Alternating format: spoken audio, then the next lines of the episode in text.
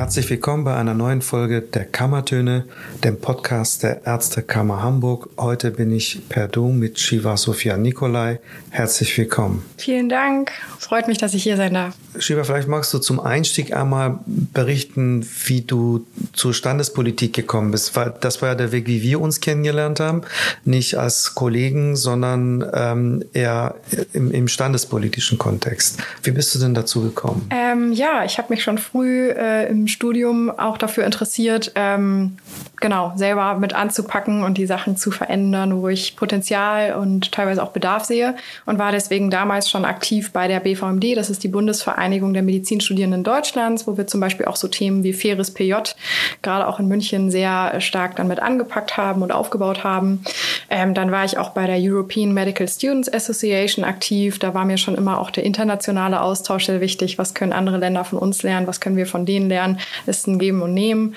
Dann war ich im Marburger Bund aktiv ähm, und dann kam ich auch irgendwann äh, darauf, dass mich Ärztekammerarbeit sehr interessieren würde und dass ich da auch gerne tatkräftig mit unterstützen würde. Und vor der Standespolitik ähm, gab es ja eigentlich die Medizin. Das ist ja der Grund für all das. Magst du vielleicht ein paar Worte zu dir und zu deinem Werdegang sagen? Ähm, ja, also ich ähm, habe tatsächlich direkt nach dem Abi angefangen zu studieren in äh, München, obwohl ich aus Hamburg komme. Ähm, das war aber auch sehr schön da. Im Ausland. Fast genau. Und ähm, ja, war mir dann erstmal mit, mit der Facharztwahl habe ich mir viele Sachen überlegt, habe dann gemerkt, ich bin schon so Allrounder und mag äh, auch gern denken und äh, kam dann auf innere Medizin. Als ob die Chirurgen denken würden. Nein, das möchte ich jetzt damit nicht sagen. Aber habe irgendwie das für mich als Präferenz gewählt einfach. Ähm, und ähm, genau, habe dann äh, genau bin dann fürs PJ äh, ans UKE schon und habe dort dann auch als Assistenzärztin in der inneren Medizin angefangen, mache dort äh, den Schwerpunkt Endokrinologie und äh, Diabetologie in der dritten medizinischen ähm, Klinik bin ich da und ähm, genau. Und wie weit bist du? Ich bin im fünften Weiterbildungsjahr. Okay, das heißt, du bist schon leid geprüft. Du könntest viel über die Weiterbildung erzählen. Ein bisschen was habe ich schon kennengelernt, genau. Wie bist du denn zur Medizin gekommen? Und äh, bevor du angefangen hast, hat sich das Bild gedeckt mit dem, was du jetzt als Studierende erzählst? Hm. Also es hat sich schon ein bisschen geändert, das Bild, muss ich sagen. Ich fand schon immer, ähm, fand ich einfach spannend, wie funktioniert der Mensch, der Körper, aber wie funktioniert auch das Denken, die Interaktion mit Leuten.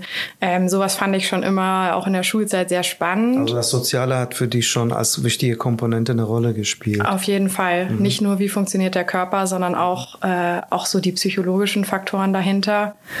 Wie, wie sind Menschen gemeinsam im Team? Wie interagieren sie? Das äh, hat mich schon immer sehr, sehr interessiert. Und deswegen habe ich dann auch überlegt, so halt in die Richtung was zu studieren. Ähm, mochte aber halt auch sehr gerne das naturwissenschaftliche Denken noch dazu, nicht nur das Soziale sozusagen. Deswegen kam ich dann auf Medizin. Also du verortest die Medizin ganz klar bei den Naturwissenschaften.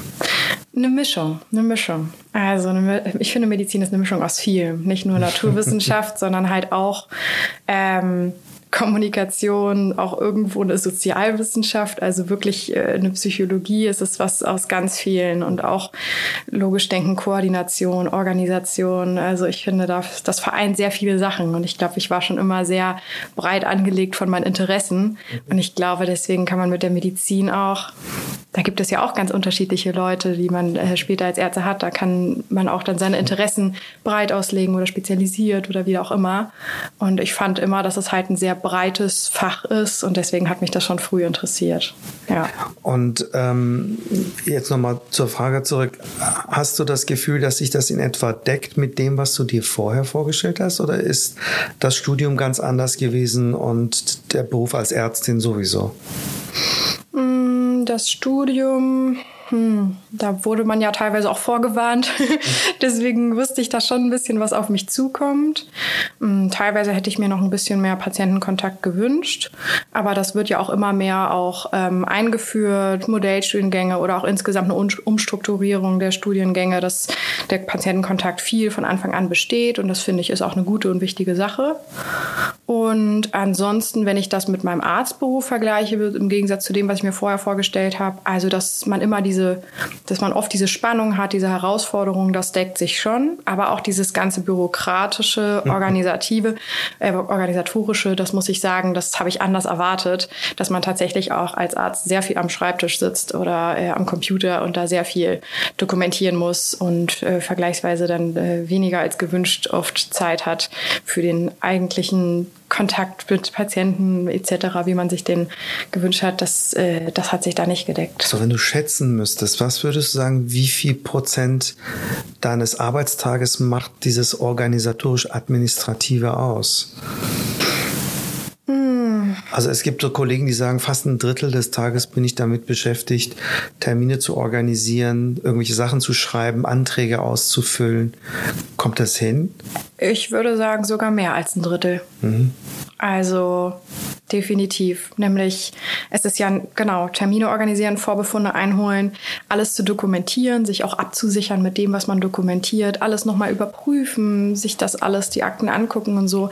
Das ist sehr wichtig. Aber Jetzt arbeitest du ja in mehreren Ausschüssen der Ärztekammer, wo das thematisch so ein bisschen das Ganze sich wiederfindet. Das eine ist der Arbeitskreis der Kolleginnen und Kollegen in Weiterbildung und dann bist du aber auch im Ausschuss Organisation, äh, Entschuldigung, Aus, äh, Ausschussstruktur im Gesundheitswesen und Digitalisierung.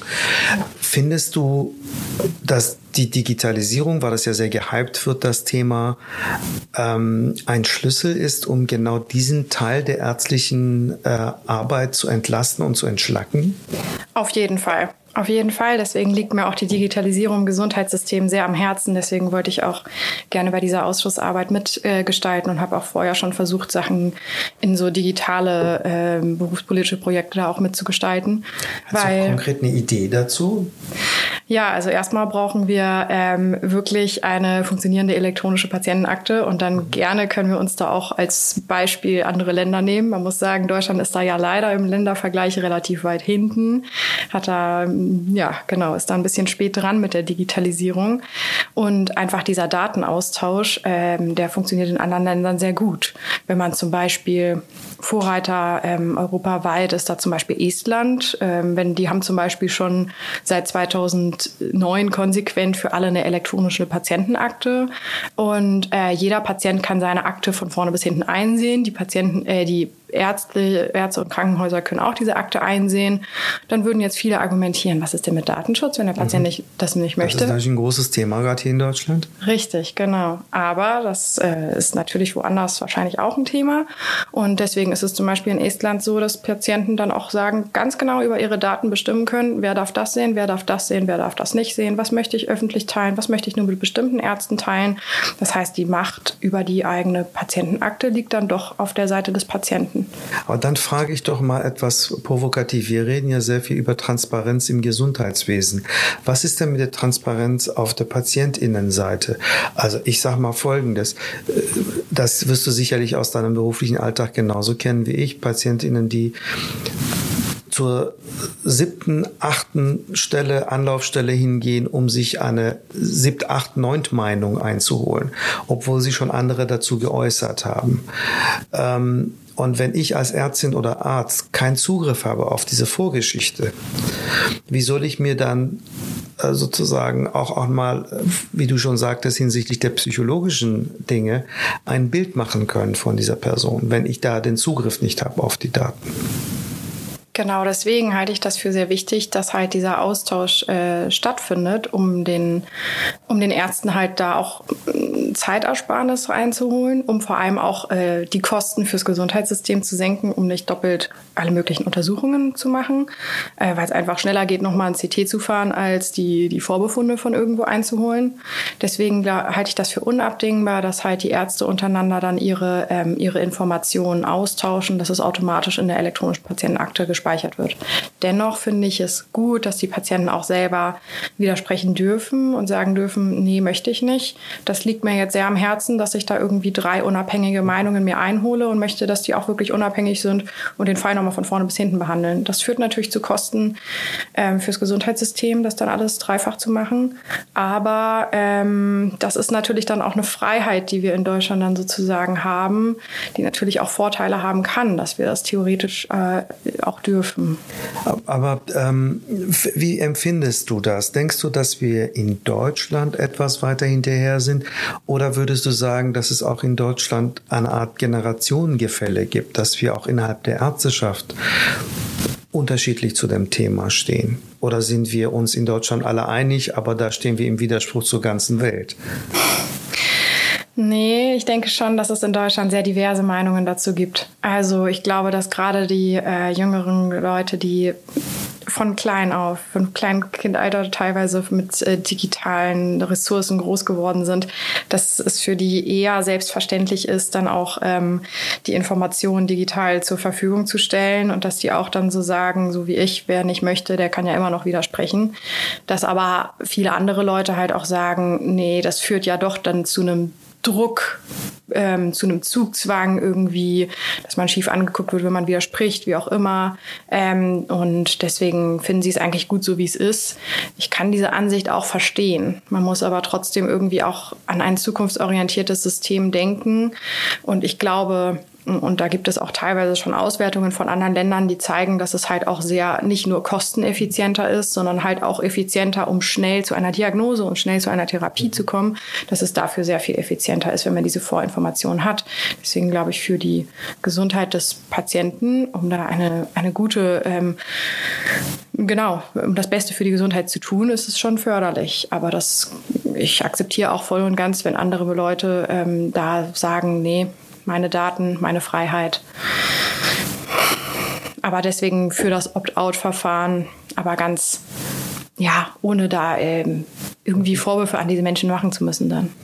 Das Opt-out und Opt-in für diejenigen, die es nicht kennen, ist ja ein großes Thema, auch innerhalb der Ärzteschaft. Ja. Soll es denn so sein, dass ich grundsätzlich eine Patientenakte habe und das dann aktiv äh, ablehnen muss oder andersherum, dass äh, ich keine Patientenakte habe elektronischer Art, es sei denn, ich beantrage das. Das sind ja so die beiden Modelle, die einander äh, gegenüberstehen. Der Deutsche Ärztetag hat ja äh, sich klar dafür ausgesprochen, dass es so läuft, wie du es vorgeschlagen hast, nämlich dass alle eine elektronische Patientenakte bekommen, es sei denn, sie widersprechen aktiv und über das ist so eine Analogie, wenn du so willst, auch äh, zum Thema Transplantation. Wir ziehen uns da immer so ein bisschen. Mhm. Hast du eine Idee, warum? Äh, wenn ich zum Beispiel an meine Großeltern denke ähm, und dann wird denen gesagt, so ja, also wenn, wenn sie das nicht wollen, dann müssen sie jetzt aktiv widersprechen. Ich glaube, die wüssten mit ihren 90 Jahren gar nicht, wie sie das denn jetzt machen. Und dann äh, warten sie bis zum nächsten Hausarzttermin, informieren sich dann mal, wissen aber vielleicht auch nicht so recht weiter. Ich glaube, das ist halt, ja, dann für manche Menschen halt wirklich schwer, da durchzuschauen. Es gibt ja auch viele ältere Menschen, die haben zum Beispiel gar kein Internet, die wissen, die woher sollen die denn wissen, wie sie da jetzt aktiv widersprechen können? Ich bin auch definitiv für die Opt-out-Strategie, aber man muss dann halt auch dafür sorgen, dass irgendwie alle Patienten im Bilde gehalten werden und dass es so einfach wie möglich gemacht wird, auch zu widersprechen, wenn das jemand möchte. Dass beispielsweise jeder Bürger einen Brief dazu bekommt und das einfach formuliert ist und das ankreuzen kann. So Stichwort Barrierearmut sozusagen, Zugangserleichterung, auch äh, hinsichtlich des Umgangs mit diesen elektronischen Medien und Wegen. Ja, da bin ich ganz und gar bei dir. Ähm, aber jetzt haben wir so ein bisschen versucht, ähm, über das zu sprechen, was im Thema Digitalisierung den Generationenunterschied ausmacht. Gibt es für dich andere Themen, von denen du sagen würdest, da gibt es innerhalb der Ärzteschaft, abhängig von der Generation, unterschiedliche Ansichten? Ja, definitiv. Ähm, da bin ich gespannt. Also das äh, für mich eigentlich wichtigste Thema ist ähm, unser Vergütungssystem. Dass das ähm, meiner Meinung nach veraltet ist, beziehungsweise dass sich zu sehr unser Gesundheitssystem an das Vergütungssystem angepasst ist, weil das jetzt nun auch schon einige Jahre existiert. Und um eine gute Versorgung, adäquate Versorgung weiterhin zu gewährleisten, müssen wir meiner Meinung nach das Vergütungssystem aktualisieren. Ähm, Aber da sind wir uns, glaube ich, alle einer Meinung, alt und äh, jung. Ja, okay. Ich bin mir da manchmal nämlich nicht so sicher. Da bin ich gespannt. Ähm, weil wir haben ja aktuell einfach diese Leistungsvergütung, primär zumindest, äh, wo einfach Leistung vergütet wird. Ähm, und nach und nach hat sich über die Jahre dann das System daran angepasst und dann äh, wurden Kliniken, Zentren, Facharztkapazitäten, alles Mögliche wurde dann auf Leistungsvergütung angepasst, weil das gerade halt gut abgerechnet werden kann und das aber weniger gut. Ähm, und das führt meiner Meinung nach zu einer Verzerrung auf lange Sicht Sicht zumindest. Deswegen wäre es vielleicht gut, das Vergütungssystem alle paar Jahre neu zu strukturieren, einfach damit diese Anpassung nicht zu sehr in eine Richtung geht. Meinst du, dass es uns beeinflusst in unserer Entscheidungsfindung, in unserer ärztlichen Entscheidungsfindung, ob wir bestimmte Dinge behandeln oder nicht? Ich glaube leider schon. Also ich versuche es natürlich nicht, sondern ich möchte ähm, die ethisch richtige Entscheidung treffen. Aber ich glaube, dass da leider doch sehr viel Wirtschaftliches hintersteckt, dass die Kliniken auch irgendwie finanziert werden müssen und die Praxen und alles. Und dass deswegen bei Graubereichen das vielleicht auch teilweise einen Einfluss spielen könnte. Auch, äh, genau. Und Meinst du, dass es ein spezielles Krankenhausproblem ist? Ich weiß nicht, inwieweit du vertraut bist mit dem Vergütung- und Abrechnungssystem im ambulanten Modell. Ähm, ist die Selbstständigkeit eine Alternative für die junge Generation? Den Eindruck habe ich ja nicht. Da möchte ja kaum jemand in die Selbstständigkeit gehen. Das stimmt. Da trägt man sehr viel Verantwortung und eben genau für diese Entscheidung, wie ich auch eben meinte, wenn man dann einen Graubereich hat, ähm, okay, das würde jetzt ähm, sehr viel Geld bringen, aber ähm, manchmal ist man dann sich nicht so sicher. Patient ist aber auch schon 90, kann man das dem anraten, wie auch immer. Ich weiß nicht, wie ich entscheiden würde, wenn ich jetzt eine eigene Praxis hätte. Ähm, ich möchte eigentlich dann immer ethisch richtig entscheiden, aber ich glaube, dass das Dilemma halt groß ist, wenn man da selber noch seine eigene Existenz davon abhängig hat. Ähm, und deswegen, ich glaube, das ist halt auch einfach eine große Verantwortung, vor der viele junge Ärzte dann auch ein bisschen Angst haben, beziehungsweise auch im Rahmen ihrer Work-Life-Balance denken, ich arbeite ambulant halt nicht nur die Sprechzeiten, mhm. sondern alles Mögliche nehme ich an Verantwortung auf mich, alles Mögliche an Bürokratie muss ich selber lösen. Ähm, und in der Klinik hat man da, muss man das zumindest, muss man sich nicht selber drum kümmern. Ich glaube. Ist es nicht das äh, Paradoxe daran? Wir sprechen gerade über Unabhängigkeit, aber das, ähm, was wir am Ende nicht haben wollen, ist die Unabhängigkeit. Wie geht denn das zusammen, wenn wir sagen, äh, dass gerade die Selbstständigkeit in der ambulanten Welt immer seltener eine Option für deine Generation spielt? Das beißt sich doch eigentlich mit dem Grund grundsätzlichen Wunsch zu sagen, ich möchte mich von den, äh, von den Zwängen der Krankenhausträgerschaften, von den, von den Zwängen des Abrechnungssystems lösen und selber darüber bestimmen, wie ich meine Patientinnen und Patienten behandle. Da wäre doch das ambulante Modell äh, ja die ideale Form der Berufsausübung. Warum möchte das trotzdem keiner? Naja, das Vergütungssystem ändert sich ja leider deswegen nicht. Ähm, nur weil ich selber meine eigene Praxis beispielsweise habe, ähm, bin ich ja trotzdem gebunden, auch in der Niederlassung an äh, gewisse Vorgaben. Und es wird dann trotzdem auch nur leistungsorientiert abgerechnet. Und es wird auch für viele Sachen nur einmal im Quartal abgerechnet, was auch bei anderen Ländern anders ist. Da wird Aber einmal das läuft ja eher andersherum. Das heißt, man behandelt, obwohl man dafür nicht vergütet wird. Das heißt, ja. die altruistische Komponente ist ja sogar noch ein bisschen größer. Das stimmt, das ist auch schön. Aber es ist, ähm, schwieriger dann halt auch für die Zukunft und eine finanzielle Unsicherheit dann auch, ähm, weil genau man da schon viel investieren muss, um sich niederzulassen. Und ähm, also ich kenne nach wie vor auch viele Leute, die möchten sich niederlassen, aber eigentlich dann die wenigsten wirklich alleine als Praxis, sondern halt schon irgendwie so ein Backup haben von einem Team, von Leuten, die sich da auch drum kümmern, dass das alles auch so abläuft, dass man da eine sichere Struktur hat. Kennst du viele, die die Weiterbildung im ambulanten System machen? Nee, dadurch, dass ich jetzt meine gesamte Weiterbildung am UKE bin und war, ähm, glaube ich, äh, kenne ich Hast da gar nicht. Also ich kenne schon ein paar, aber ich habe da zu wenig, äh, zu wenig Einblick. Ja. Wie erlebst du die Weiterbildung sonst? Du hast ja noch ein bisschen vor dir, nicht mehr viel, aber. Ja, ähm, sonst. Ähm also ich bin froh, ich habe in den, ähm, ich habe das Gefühl, dass schon in den letzten Jahren so ein Weiterbildungsroutine äh, quasi oder Weiterbildungskonzept ähm, äh, immer mehr in den Abteilungen vertreten ist, aber auch weil da halt vermehrt drüber gesprochen wurde von der Politik, auch von den Seiten der Assistenzärzte, ähm, dass immer mehr das auch eingefordert wurde. Wir möchten hier ein Konzept, dass jeder dann und dann äh, seine, seine, alle seine Rotationen zusammengesammelt hat, wie auch immer. Also da gibt es äh, auch noch Bedarf, dass das dann auch insgesamt noch gerechter, transparenter äh, verteilt wird. Aber ähm, ich habe das Gefühl wirklich, dass da eine Verbesserung stattgefunden hat, dass äh, nicht mehr, dass nicht mehr so zufällig eingeteilt wird, sondern dass sich da schon mehr Gedanken drum gemacht wird. Wir hatten ja von der Kammer aus versucht, über eine Evaluierung einmal herauszufinden, wie das Stimmungsbild ist. Ähm, wir haben zwar ähm, sozusagen ein statistisches Ergebnis, aber wie ähm, stellvertretend stellvertretend für das Kollegium ist, können wir deswegen nicht sagen, weil die Beteiligung ziemlich schlecht war.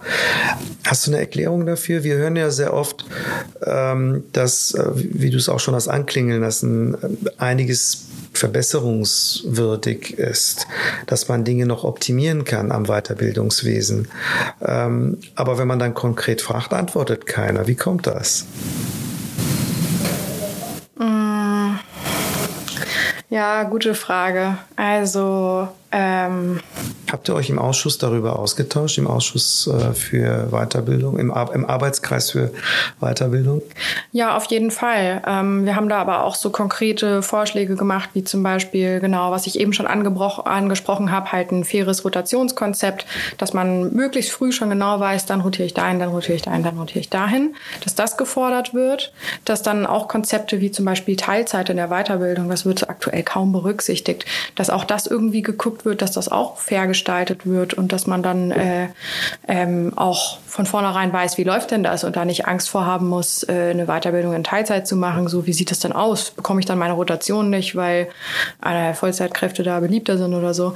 Ähm, das heißt, wir hatten da mehr so genau konkrete Beispiele, was die Leute berichtet haben, ähm, wo wir sagen, das passt zum Stimmungsbild. Und ähm, das ist so die Rückkopplung, die du aus der Basis bekommst. Ähm, hast du, wenn ich jetzt dann Advocatus Diaboli spielen darf, jetzt versetze dich doch mal in die Lage eines Arbeitgebers. Es gibt eine Vielzahl von Interessen. Du hast äh, Kolleginnen und Kollegen in Weiterbildung. Ähm, eine Person äh, läuft auf 25 Prozent, eine auf 50 Prozent, drei arbeiten voll, zwei arbeiten halb. Ähm, wie soll ich denn jetzt als Abteilungsleiter oder du als Abteilungsleiterin jetzt all diese Interessen unter einen Hut bringen und ein Weiterbildungskonzept, ein Rotationsmodell entwickeln, das genau all das berücksichtigt? Ist es, ist es einfach? Muss man einen Kompromiss gemeinsam erarbeiten? Äh, oder wie stellt ihr euch das vor, wenn ihr das auch konkret äh, untereinander besprecht? Ja, wir haben da schon auch gesagt, dass es sinnvoll wäre, dass man da vergleichweise Konzepte hat. Vergleichsweise, also dass man zum Beispiel auch, dass es auch einfacher wird, die Weiterbildungsstätte irgendwann äh, zu wechseln. Das ist zum Beispiel auch äh, teilweise in anderen Ländern gang und gäbe, dass man da nicht an einem Haus die gesamte Weiterbildungszeit ist. Ähm, und ja, das meinten wir auch, dass deswegen eine Struktur jetzt nicht nur von der jeweiligen Abteilung vorgegeben werden sollte, sondern dass auch insgesamt flächendeckend vielleicht ein bisschen mehr angeglichen werden sollte. Das finde ich ja spannend, was du gerade sagst, weil zu meiner Generation war das sozusagen ein Qualitätsmerkmal für einen Weiterbilder, wenn er oder sie die ganzen fünf oder sechs Jahre Weiterbildungszeit in der eigenen Einrichtung anbieten konnte. Und jetzt höre ich so ein bisschen raus, ähm, dass, äh, dass ihr das eher anders seht, dass es eher eine Qualität ist, wenn man äh, denselben Beruf von unterschiedlichen Perspektiven beobachtet oder betrachtet und erlernt. Ist es so?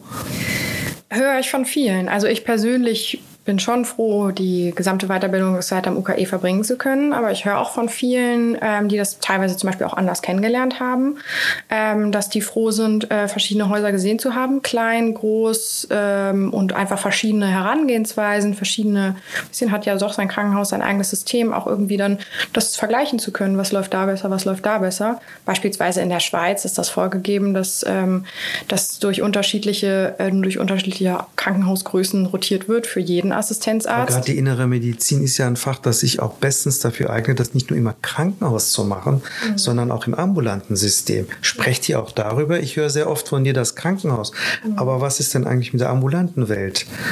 Ja, ähm, doch, habe ich auch gehört von, ähm, von Leuten, die einen Teil auch ambulant absolviert haben, was ja auch definitiv möglich ist, dass die auch sehr froh darüber sind. Und ich glaube auch, dass es nicht schadet, wenn Menschen auch oder wenn Menschen sich unsicher sind, möchte ich mir später vielleicht doch in die Niederlassung, wenn sie es erwägen für sich, dann ist das ja auch gut, das frühzeitig kennenzulernen. Und, Und das Spektrum dessen, was man sieht? Das ist definitiv auch ein anderes. Wäre das nicht sinnvoll, die Weiterbildung sozusagen verpflichtend über die Sektoren zu machen, dass man eben auch das andere Spektrum kennenlernt? Verpflichtend weiß ich jetzt nicht, weil es gibt ja auch Leute, sie sind sich von vornherein sicher, ich werde auf jeden Fall mein Leben lang super viel forschen wollen. Ähm, dann finde ich es auch okay, wenn die dann zum Beispiel in der ähm, Uniklinik bleiben, wenn sie vielleicht wissen, wie sie ihren Fokus auch später setzen, wollen. Aber dass es halt auch normaler und angesehen, äh, genau, einfach normaler wird, ähm, dass, ähm, dass äh, Weiterbildungsassistenten halt rotieren und dass es einfacher gemacht wird, auch einfach. Äh, diese Rotation ambulant ambulant, stationär, alles Mögliche zu bekommen. Ähm, das halte ich schon für sinnvoll, ja. Aber das wird ja wahrscheinlich auch dorthin gehen in der Zukunft, allein wegen des Umstands, dass nicht mehr alles am Krankenhaus behandelt werden darf. Das heißt, wenn man das gesamte Spektrum kennenlernen will, bleibt einem nichts anderes übrig, ja. außer zu rotieren. Wenn du mich persönlich fragst, würde ich sagen, man kann nur ein umfassendes Bild haben von einem Fachgebiet, wenn man auch die unterschiedlichen Facetten innerhalb der unterschiedlichen Arbeitsbereiche kennenlernt, nämlich im ambulanten wie im stationären Modell. Aber ich bin ja nicht allein entscheidend dafür, wie das funktioniert. Mhm. Ähm, was würdest du sagen, was sind deine persönlichen gesundheitspolitischen Top 3, die du in den nächsten Jahren bewegen möchtest? Ähm, genau, also zwei davon hatten wir schon so angeschnitten. Ähm, genau, das ist einmal die Digitalisierung, ähm, um alles effizienter zu gestalten und um auch meine ursprünglichen und die, die von vielen ursprünglichen Vorstellungen, wie man denn als Arzt arbeitet, ein bisschen mehr in die Richtung auch zu bringen. Ähm, dann ist also das auch entbürokratisieren gleich damit. Auf jeden Fall, genau. Dann ist das zweite das äh, Vergütungssystem und da bin ich auf jeden Fall ein Vertreter von äh, Value-Based ähm, ähm, Healthcare. Das heißt, dass wir qualitätsorientierte Vergütung haben. Da gibt's auch in anderen Ländern gute Beispiele. Ähm, USA zum Beispiel hat da verschiedene Ansätze äh, für Klinik und für ambulant, muss man sagen. Also dass zum Beispiel gesagt wird, bei Kliniken, wenn die jetzt auch äh, zum Beispiel Operationen durchgeführt haben, dass dann regelmäßig die Patienten halt dann auch geguckt wird, ähm, genau wie die, ähm, wie der, wie der Outcome ist, wie zufrieden auch der Patient ist, dass da verschiedene Parameter einberechnet werden und aber auch ähm, ambulant, dass dann zum Beispiel äh, starke Unterstützung, finanzielle Unterstützung geben wird, wenn dann irgendwie für eine bestimmte Krankheit verschiedene ähm, Bereiche interdisziplinär zusammenarbeiten. Also nicht nur Klinik, sondern vor allem halt auch Hausarzt, Facharzt, auch je nach Krankheitsbild, Physiotherapie etc., dass die dann deutlich Unterstützung bekommen. Das ist meiner Meinung nach super wichtig, dass wir sowas in Deutschland auch vermehrt aufbauen. Da wirst du schon viel Gegenwind von unterschiedlichen Generationen und Positionen bekommen. Aber ich finde es sehr spannend, auch mal zu sehen, wie die Arztbilder sich von Generation zu Generation verändern. Und ein dritter Punkt? Mein dritter Punkt ist ähm, ganz wichtig, Prävention. Mhm. Ähm, auch da sind wir leider ein bisschen hinterher. Ich finde das auch sehr spannend. Zum Beispiel, wenn man sich anguckt, wie viel Deutschland ins Gesundheitswesen investiert. Da sind wir eigentlich EU-weit Platz eins Zumindest war das noch vor kurzem so, dass irgendwie fast 12 Prozent unseres Bruttoinlandsproduktes dafür äh, investiert werden. Wenn man sich aber die Zahlen anguckt, die durchschnittliche Lebenserwartung ist dann in Deutschland im Vergleich zu anderen Ländern nicht niedrig, aber sind auch andere Länder besser. Auch die Mortalitätsrate sind teilweise andere Länder besser. Und vor allem die Rate der adipösen Leute ist in Deutschland wirklich teilweise höher als in anderen Ländern. Und dann frage ich mich schon, warum Prävention hier im Vergleich zumindest. Es wird auch immer mehr, zum Glück, wird auch hier immer mehr in Prävention investiert. Aber im Vergleich zu anderen Ländern gibt es da wirklich ähm, andere sehr fortschrittliche Ansätze, wie zum Beispiel eine Zuckerbegrenzung für, ähm, also eine, eine, Grenze an, wie viel Zucker darf in Süßigkeiten oder in mhm. Limonade rein. Oder äh, zum Beispiel ähm, Prävention als Schulfach. Das gibt es zum Beispiel in Finnland. Ähm, und das ist zum Beispiel auch was, mit, womit wir uns äh, beschäftigt haben in dem Ausschuss für öffentliches Gesundheitswesen, wo ich auch mit äh, Mitglied bin, ähm, wo wir auch gesagt haben, dass wir an Schulen gehen wollen und den äh, Kindern ein bisschen zeigen wollen oder auch erklären wollen, äh, wie funktioniert denn Gesundheit, äh, Gesundheitsprävention. Und dann ist es großes Thema, Gesundheitsbildung damit verbunden. Genau, Unbedingt. richtig. Woanders gibt es das schon wirklich als Fach. Aber wo wir gerade über die Zukunft reden, du hast ja auch eine Zusatzqualifikation erworben. Vielleicht magst du abschließend äh, ein, zwei Sätze dazu sagen, was du da genau gemacht hast und vor allem, was du damit anfangen möchtest. Gerne, ja. Also genau, ich habe von 2020 bis 2022 ein Master of Science in Translation and Health Sciences an der University of Oxford gemacht. Ähm, das klingt jetzt erstmal, okay, was ist das denn für ein Studiengang? Ähm, es war so, dass ich halt schon immer, ähm, oder zumindest schon sehr, sehr lange, halt auch andere Interessen hatte, so was kann ich verbessern? Wie läuft denn das Gesundheitssystem auch so übergreifend? Und ähm, was, wo kann man da konkret anpacken? Und deswegen war ich so ein bisschen so, hm, ich würde da irgendwie mich gerne weiter fortbilden äh, auf diesem Thema, war mir aber unsicher, mache ich vielleicht einen Master of Public Health oder doch Gesundheitsökonomie oder doch was Richtung Digitalisierung. Das sind irgendwie sind mir diese Themen alle sehr, sehr wichtig. Auch so ein bisschen psychologisch äh, hatten wir da auch sehr viel dabei. Und das war tatsächlich dann der perfekte Studiengang für mich, weil der halt auch ähm, all das, was ich eben genannt habe, mit inkludiert hat. Und äh, genau, wir sehr viel über Gesundheitssysteme und so dann auch gelernt haben. Und ähm, ja, das möchte ich auf jeden Fall weiter, äh, weiter fortführen in meinem berufspolitischen Engagement, dass ich da halt irgendwie Ideen mit reinbringe, äh, was wir von woanders lernen können beispielsweise. Und äh, genau, zum Beispiel auch bin ich im ähm, Qualitätsmanagement-Team. Äh, ähm, bei der Arbeit halt auch mit dabei und möchte auch dort halt dann aktiv ähm, genau die Prozessoptimierung halt mitgestalten und beschäftige mich auch damit äh, mit Patientenevaluierungssystemen, sowas. Ähm, und das macht mir schon sehr viel Spaß und ich glaube, dass ich da auch viel von dem Gelernten aus dem Studium einbringen kann. Ja. Dafür wünsche ich dir viel Erfolg und würde gerne aber noch einen letzten Schritt in die Vergangenheit jetzt nochmal machen. Äh, wenn du deinem 18-jährigen Ich wieder begegnen würdest, was würdest du sagen? Lohnt es sich, Medizin zu studieren? Sollte man Ärztin werden heutzutage oder soll man sich lieber einen vernünftigen Beruf suchen? ähm, doch, ich mag den Job schon und ich glaube auch nach wie vor, dass Medizin sehr vielfältig ist. Also mein Job zumindest, dass sie an jeden Tag neue Dinge erwarten. Also ich würde es schon nochmal machen und auch empfehlen. Ich glaube aber auch, dass es wichtig ist, dass wir uns auch selber dafür einsetzen, unsere Arbeitsbedingungen zu optimieren und mitzugestalten und dass wir uns auch überlegen, wie will ich später als Arzt arbeiten? Möchte ich Genau. Ähm, zum Beispiel geht es auch sehr viel Richtung Spezialisierungen heutzutage. Ähm, und das muss man sich auch einfach überlegen, was möchte ich, was möchte ich nicht. Und dann halt auch frühzeitig da sozusagen mit anpacken. Vielen Dank für das Gespräch, Shiva Sophia Nikolai. Kollegin aus der inneren Medizin und Mitarbeitende aus mehreren Arbeitskreisen und äh, Ausschüssen der Ärztekammer Hamburg. Viel Erfolg für deinen beruflichen Werdegang und für deinen berufspolitischen, vor allem deswegen, weil du viele Ideen hast, die aus einer Generation kommen, ähm, die im Prinzip ja das System in Zukunft lenken wird. Wir sollten vielleicht ab und zu öfter auf euch hören. Vielen Dank für das Sprechen. Vielen Dank ebenso.